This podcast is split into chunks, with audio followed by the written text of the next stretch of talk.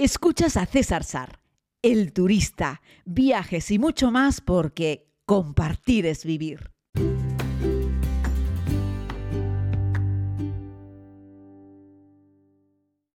Muy buenos días a todos y a todas, querida comunidad. Espero que se encuentren muy bien.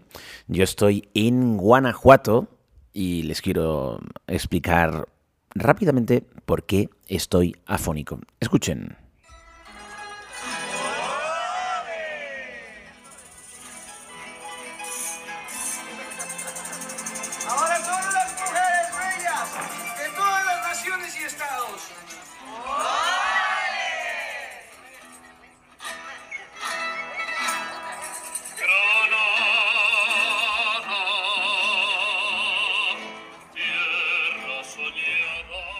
Bueno, no, no soy yo quien canta Granada, evidentemente, pero ayer hemos podido disfrutar en Guanajuato, ciudad, capital del estado de Guanajuato, aquí en México, donde nos encontramos de una de las cosas más entretenidas y divertidas que tenía previsto hacer en este viaje con mi querida comunidad aquí en este, en este lugar, en este bello rincón del corazón de México.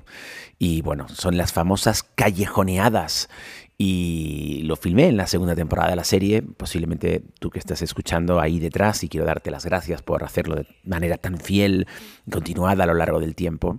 Lo pudiste ver en la, en la televisión en la segunda temporada, en una de las muchas historias que grabamos aquí en México, concretamente en el estado de Guanajuato. Las callejoneadas, en principio, pues no son otra cosa más que un entretenimiento eh, organizado por las tunas, las estudiantinas, ¿no? Que, bueno, proceden evidentemente del siglo XVI de España, pero que se formaron por primera vez en el estado de Guanajuato, en México, en la famosa Universidad de Guanajuato, una de las universidades más importantes del país, allá por 1881. Aunque no se transformaron en lo que es hoy en día, un recorrido por los principales callejones de la ciudad de Guanajuato hasta los años 60, hasta el año 1963, cuando ya se instauró que la gente pues pudiese eh, acompañar a estos estudiantes, aunque hoy en día no todos son estudiantes, no todos son tan jóvenes, eh, pero que pudiesen acompañar a esos estudiantes. Ocurre lo mismo que en las tunas en la España continental, que no todos son estudiantes ya hoy en día, pero siguen formando parte de la tuna. ¿no? Es una forma también que tienen muchos de mantener ese contacto con antiguos amigos y compañeros de la universidad.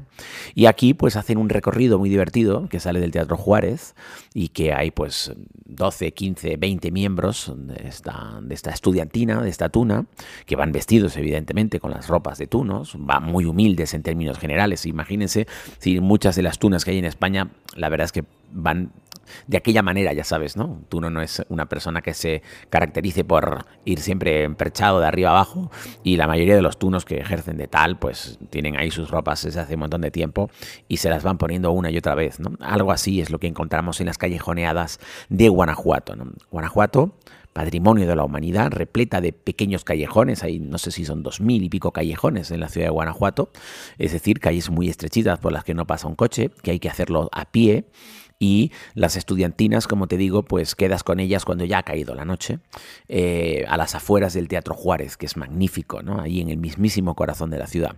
Una actividad que dura una hora y media, dos horas, depende, y que vas haciendo un recorrido por los callejones y las plazas, van deteniéndose en distintos puntos, tocando algunas canciones, muchas de ellas famosas del acervo popular, no solo mexicano, sino también español.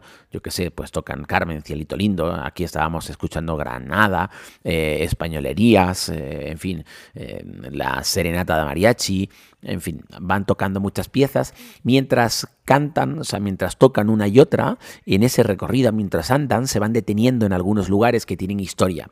Te hablan de la historia, pero te cuentan alguna leyenda.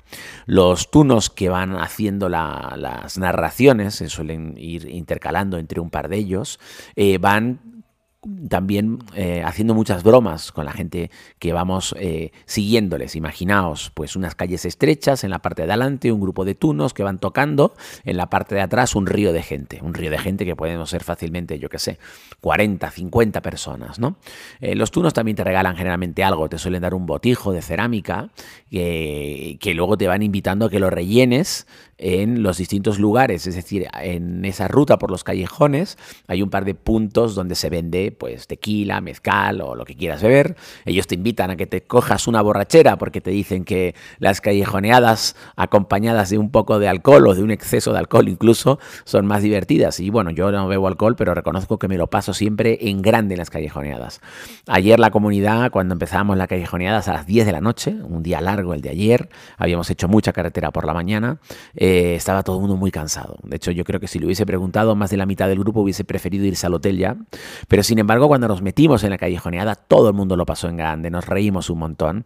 Empezó nuestra callejoneada allí como por las 10 y cuarto, 10 y media y terminamos en la medianoche, a las 12 de la noche, con lo cual estuvimos entrando al hotel casi a la una de la madrugada. Así es que bueno, ya les dije que no veníamos a México a dormir, que veníamos a México a disfrutar, a pasarlo bien y que posiblemente este iba a ser uno de los viajes o el viaje más divertido de todos los que hemos hecho hasta ahora. Este no es un viaje tan escénico con respecto a los paisajes, aunque sí es un viaje muy cultural con respecto a la historia de México, a los pueblos mágicos, patrimonio de la humanidad. Guanajuato lo es, es un lugar muy entretenido. Ayer no paramos además de comer, increíble. Yo tengo que aflojar un poco, si no voy a volver rodando a España. Y además de visitar el Museo de las Momias, de los que, bueno, a lo mejor podemos hacer un podcast monográfico, igual luego me arranco y les hablo un poquitito sobre las momias de Guanajuato, fundamentalmente la guinda del pastel fue la callejoneada. Estos tunos son muy, muy simpáticos. Hay un momento que separan hombres y mujeres de un lado y de otro, hacen gritar a las mujeres por un lado, hacen gritar a los hombres por el otro, van contando refranes, van contando leyendas, ya te digo, algunas yo creo que son antiguas, otras supongo que son más bien inventadas. La gente se lo pasa muy bien. El ambiente que se respira es de permanente fiesta, de risa, de estar ahí dándolo todo con los tunos, eh, con las estudiantinas, ¿no? Y la verdad es que es, muy entretenido, eh, lo pasamos muy bien y, ¿qué, ¿qué, más les puedo contar sobre algo, algo tan increíble como esto, ¿no?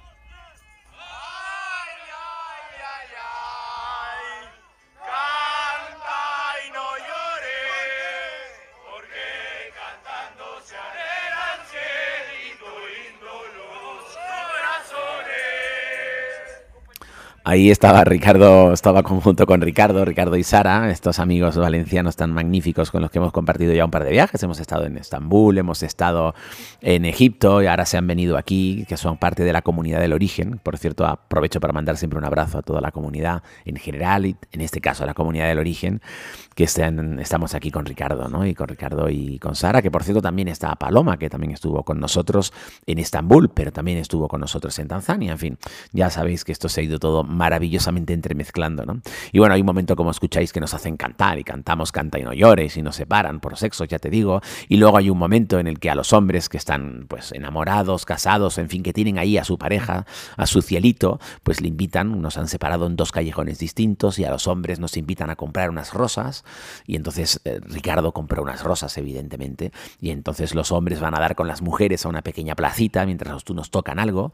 Entonces uno de los tunos pues hace como que cita una poesía que los hombres la siguen, las mujeres esperan sentadas y hay un momento en el que ellos, mientras la estudiantina toca, pues ellos pues como que declaran su amor, ¿no?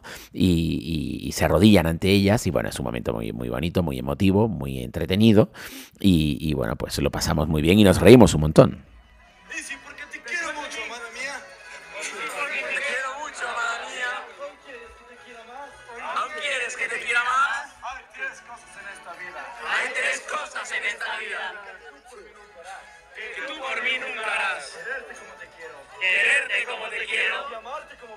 Y amarte como verás. Serte fiel hasta la muerte. Pero amada mía. Pero amada mía. Pero amada mía. Para olvidarte jamás. Para olvidarte jamás. Sin palabras. Sin palabras. Con cuáles expresar. Con cuáles expresar. Lo que siento por ti. Lo que siento por ti. El pétalo de estas flores. El pétalo de estas flores. Cada una. Cada una. Con su voz. Con su voz. Hablará por mí. Hablará por mí. Chicos, saquen el detalle, saquen el detalle. Ahora sí, conquístenla. Vayan, vayan, vayan, compañeros.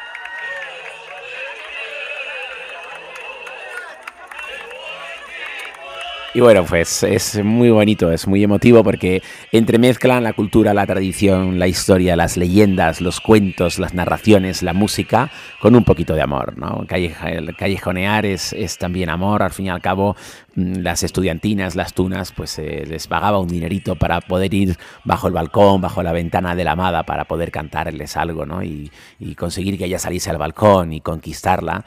Y, y, bueno, pues es muy bonito, es el momento en que eh, Ricardo pues le entregaba las flores a Sara y luego Sara también le entregaba como un detallito que a las chicas les habían dado, eh, que le colocaban como en la solapa de la, de la, camiseta, ¿no? Y bueno, pues eso es un poco la historia de las estudiantinas, que luego continúas hasta el Callejón del Beso, también tiene su propia historia. Y esto es Guanajuato de noche, ¿no? Dicen que si vienes a Guanajuato y no disfrutas una callejoneada es como si no hubieses venido, y también lo creo. Lo filmamos en la segunda temporada del Turista y ayer me emocioné, disfruté, reí, canté y bailé como un niño en las callejoneadas de Guanajuato. Así tengo la voz como me encuentro hoy, bastante afónico, pero les puedo garantizar que esta afonía es de pura felicidad. Un abrazo muy grande, gracias por escuchar y si les parece, tenemos una cita de nuevo mañana, donde si Dios quiere seguiremos aquí, en México.